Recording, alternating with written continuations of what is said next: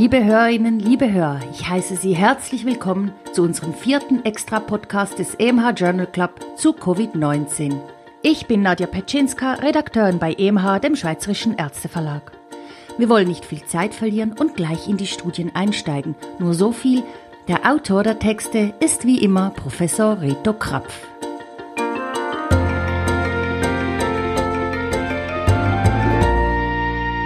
Als erstes wollen wir drei Studien zur Epidemiologie besprechen.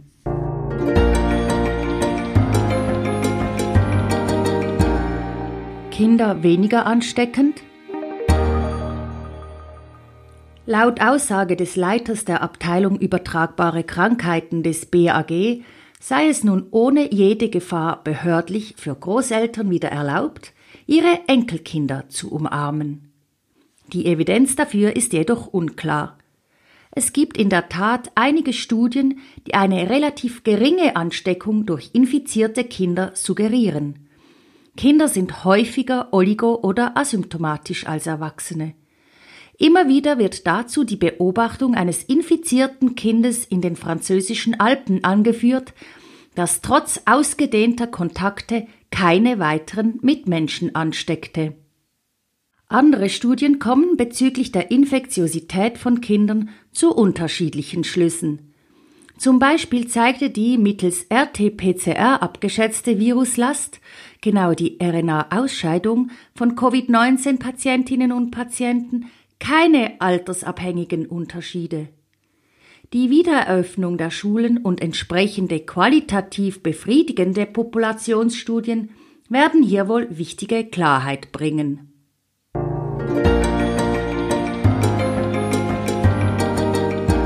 SARS-CoV-2 sexuell übertragbar?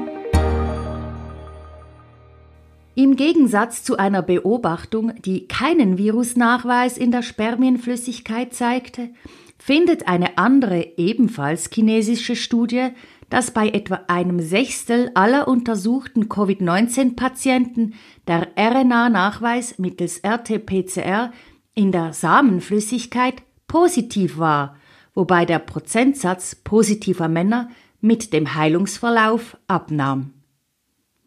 Immer wieder sei daran erinnert, Nachweis von RNA ist nicht gleichbedeutend mit replikationsfähigen infektiösen Viren.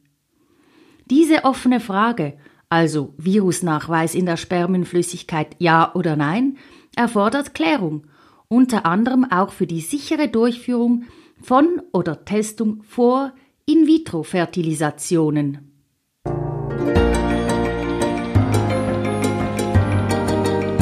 Ein Tiermodell für Covid-19.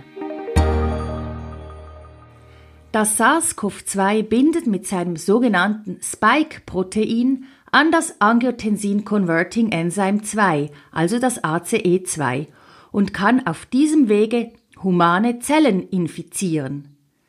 Transgene Mäuse welche die humane Form des ACE2 exprimieren, können, im Gegensatz zu sogenannten Wild-Type-Mäusen, durch SARS-CoV-2 infiziert werden.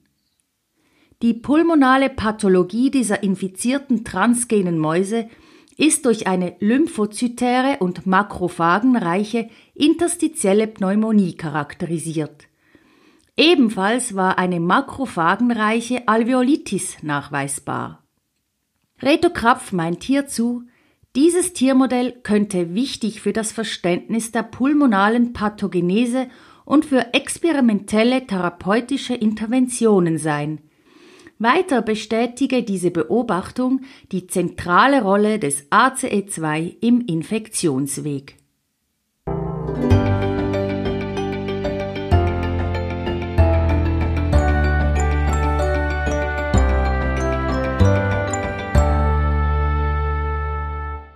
Nun folgt eine Studie zur Therapie bei Covid-19. Beim Interleukin-1-Antagonismus ansetzen.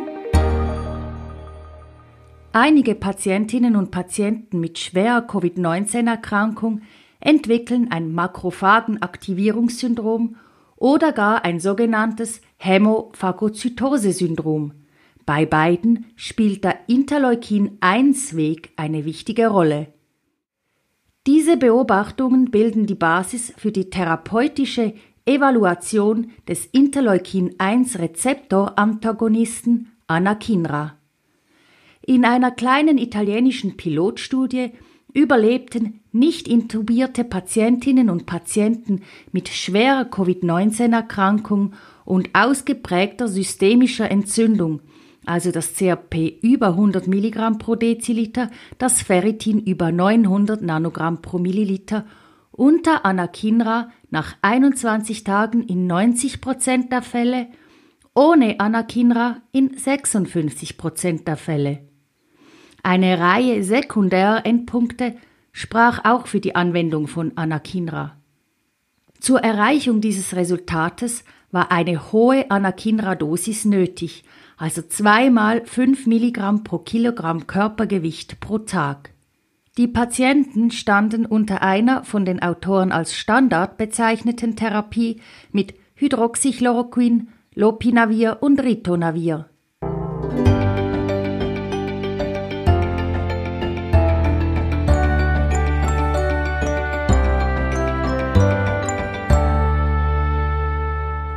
Nun wollen wir eine Studie zu klinischen Beobachtungen besprechen.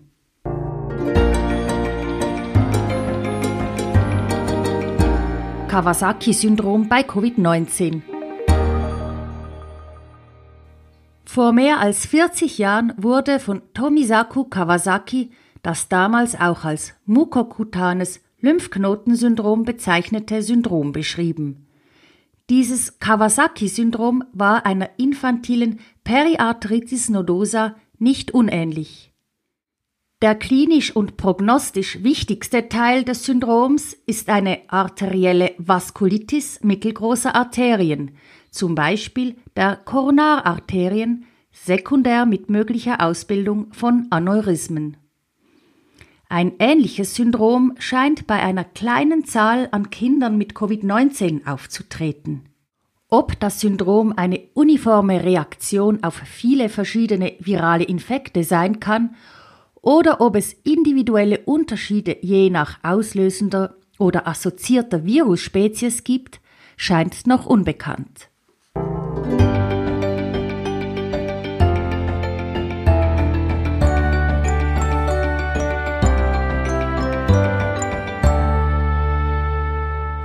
Noch eine Studie zu medizinischen Neuigkeiten ohne Covid-19. Recycling auch bei Pacemakern und Defibrillatoren. Hightech-Apparate wie Pacemaker und Defibrillatoren sind teuer und in einigen Ländern mit weniger ökonomischen Ressourcen sogar oft zu teuer. Eine Wiederverwendung nach entsprechender Aufbereitung und Sterilisierung bei mehr als 1000 Patientinnen und Patienten in mittelamerikanischen und karibischen Staaten führte nach zwei Jahren in zwei Prozent aller Fälle zu einem fremdkörperassoziierten Infekt oder zum Tod. Eine Zahl, die nicht höher war als bei De Novo-Implantationen.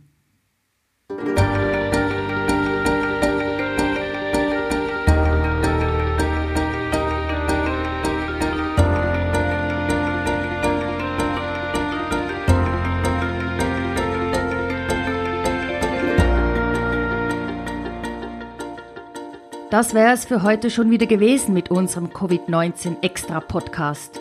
Wie immer bei den Extra Podcasts kann ich Ihnen nicht genau sagen, wann die nächste Folge erscheinen wird.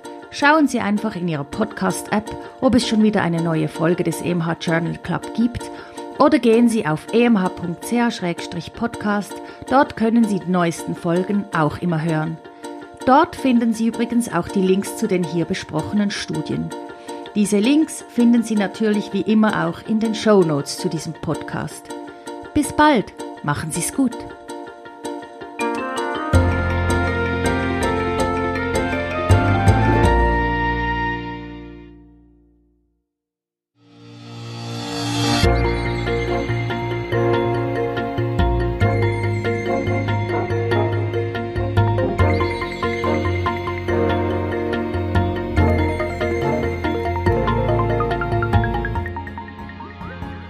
Sie hörten EMH Podcast, EMH Journal Club. Moderation und Textbearbeitung Dr. Nadja Petschinska. Autor der Originaltexte Professor Dr. Reto Krapf. Musik Martin Gantenbein. Produktion EMH Schweizerischer Ärzteverlag.